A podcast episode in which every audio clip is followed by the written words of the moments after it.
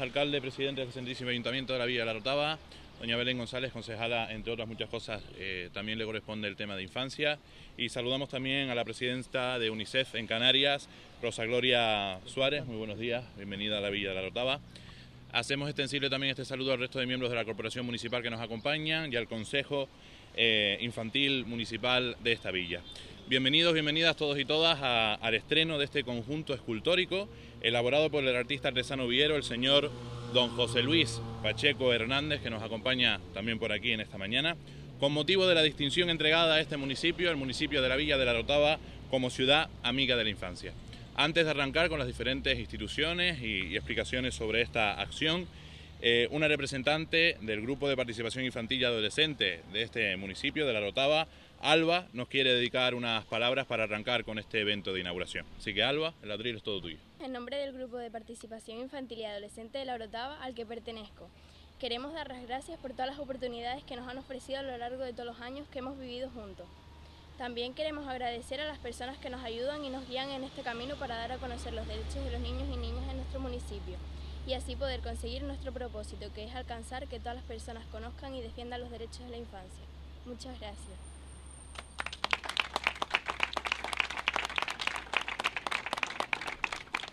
Muchas gracias, Alba. A continuación, pues eh, le cedemos el turno de palabra y este atril en este escaparate inconfundible a la presidenta de UNICEF en Canarias, la señora doña Rosa Gloria Suárez. Muchas gracias, señor alcalde, teniente alcalde Belén, por esta implicación que como políticos tienen en esta iniciativa de UNICEF de Ciudades Amigas de la Infancia por supuesto a los niños y a las niñas que están en el Consejo de Participación del municipio y a todos ustedes por estar hoy aquí acompañándonos en este acto de celebración tan importante para la Villa de la Orotava. Hoy es un día de celebración un día de celebración porque eh, se ha remodelado este espacio, este espacio cultural, de reunión social, eh, de actividades lúdicas para los niños, de mm, aspectos culturales que nos reúnen y eh, se hacen partícipes para toda la ciudadanía de esta localidad. Eh, es un espacio donde hoy se va a inaugurar esta escultura eh, del señor Pacheco, que con tanto ahínco ha trabajado en este último tiempo, en compañía también de los niños, y refleja el reconocimiento eh, que en 2021 dio UNICEF a esta Villa de la Orotava como ciudad amiga de la infancia. Este reconocimiento no es otra cosa que eh, la defensa de los derechos de los niños y sobre todo el derecho de participación. Y que, que, es el que engrana todos los demás derechos dentro de las actividades que ellos ejecutan este Consejo de Participación Infantil de los Niños y las Niñas y Adolescentes de este municipio han participado también en la ejecución y en el ideario de esta escultura que hoy se inaugura y realmente eh, eso es lo que hay que hacer a todos los niveles. Eh, en, esta escultura se puede observar ese libro abierto donde ya hay escritos algunas pequeñas historias, pero hay muchas ideas e historias por escribir a partir de ahora y que van a ir enriqueciendo a la población infantil, pero a todo el entorno social eh, de este municipio también, porque ellos son el motor de esa dinamización alegre, feliz y de propuestas muy positivas, no solamente para ellos y ellas, sino para también a toda la ciudadanía. Quiero eh, remarcar este derecho a la participación que está en el, eh, digamos, en los genes de esta iniciativa de Ciudad Amigas de la Infancia, eh, porque no solamente tenemos que escuchar la voz de los niños, sino tenerlas en cuenta y tomar decisiones y, negociar con ellos en qué momento se puede realizar cada una de las propuestas que ellos van haciendo al gobierno eh, de, este municipio. Quisiera decir que muchas veces eh, hay, digamos, concejalías que están más en disposición y piensan que, que, ellos deben de actuar con los niños y hay otras concejalías que a lo mejor todavía no han eh, reconocido o, pensado o ideado de que los niños y las niñas también tienen que participar en las decisiones que a ellos les atañen dentro de esa consejería. Y queríamos resaltar que esto es muy importante porque esas ideas que ellos nos aportan nos va a cambiar el modo de enfocar eh, la actividad y las decisiones políticas y el engranaje de la ciudad en sí y de todo el municipio en general. Así que em, solo me queda agradecerles a todos su presencia, eh, agradecer por supuesto al equipo de gobierno y también supongo que a la oposición que también está apoyando en todas las acciones y también por supuesto al equipo técnico a, Aida y a Lorena, que aunque no se les visibilice tanto, también están constantemente junto al equipo de dinamización y que son los que conocen la dificultad que esto conlleva y que están poniendo todo su empeño para que eh, se renueve este reconocimiento, ya que las exigencias de UNICEF cada vez son mayores, pero mm, no inalcanzables. Así que muchas felicidades a todos. Muchas gracias. Bueno, a continuación tiene la palabra el alcalde presidente del excelentísimo ayuntamiento de la Villa de la Rotava, el señor don Francisco Linares García. Bueno, creo que hoy es un día importantísimo, no por la obra, que también, sino por el concepto. Hoy hemos querido visibilizar que el pueblo nuestro, el municipio nuestro, nuestra villa, ya desde hace algún tiempo, es amiga de la infancia. Eso no es simplemente un concepto estructural, es un compromiso formal que este ayuntamiento de forma unánime llevó a cabo hace ya unos cuantos años atrás. El proceso fue largo, fue lento, fue incluso denso, porque para que te concedan este título de auténtico honor hay que hacer un diagnóstico, hay que hacer un plan y hay que constituir un foro, que son los que estos chicos y chicas que están aquí le dan voz y le dan forma también. Y aunque ya venimos trabajando en este concepto, como antes dije, hace unos cuantos años atrás, y paro aquí para felicitar a mi compañera Belén, y a su equipo técnico por el excelente trabajo de coordinación que ha hecho con este foro a lo largo de estos dos años aproximadamente. Eh, lo que estamos viendo hoy aquí no ocurre casualmente, tiene que haber trabajo atrás, tiene que haber gente comprometida, tiene que haber un proyecto marcado. Y como Rosalvira antes dijo, tiene que haber un compromiso de la municipalidad en que la infancia sea una prioridad y para nosotros lo es. Y buscamos un sitio en el cual pues pudiéramos visibilizarlo. Este no era el sitio original, era la rotonda que está puesta abajo. ¿Qué pasa? Que la rotonda que está abajo pertenece al Cabildo. Y el territorio que estamos aquí pertenece al ayuntamiento. Y cuando ya teníamos cerrado incluso aquello abajo, que lo habrán visto varios, nos pidieron tantas cosas desde el cabildo para colocar lo que estamos viendo allí, que dijimos, hasta aquí llegamos. No. Y al final dijimos, vamos unos metritos más hacia arriba y hemos venido a territorio municipal. Tal vez hubiera quedado visibilizado un poquito mejor abajo, pero no estamos en los tiempos en los que estamos para pedir 34 permisos para colocar un monumento a la infancia.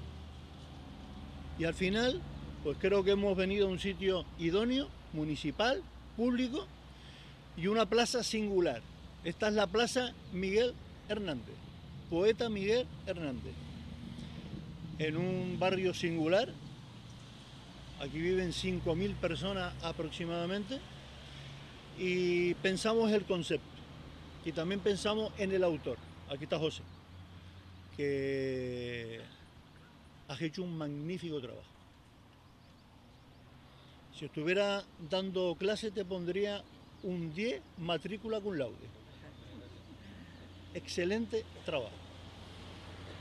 Además, con un compromiso con su pueblo y haciéndonos un precio, supongo yo, especial para su villa. Por lo tanto, José, gracias por el magnífico trabajo. Bueno, pues como ven, aquí tenemos creo que uno de los monumentos a la infancia más bonitos que hay en Canarias, con un paraje precioso y donde todavía faltan por mm, ultimar algunas pequeñas cosas, pero ya hemos querido abrirlo porque toda la gente nos preguntaba todos los días, ¿qué es eso que tienen forrado con, una, con, unos, con unos plásticos negros? Y ya hemos dicho, bueno, pues vamos ya a hacerlo. Como ven, aparece el nombre de Ciudad de la Infancia puesto allí. Eh, faltan poner el nombre de Ciudad de la Infancia puesto aquí, para que la gente cuando suba pueda verlo también. Falta quitar ese cartelón que está puesto ahí, Parque Nacional del Tede, y trasladarlo, porque impide la visión de lo que estamos viendo atrás.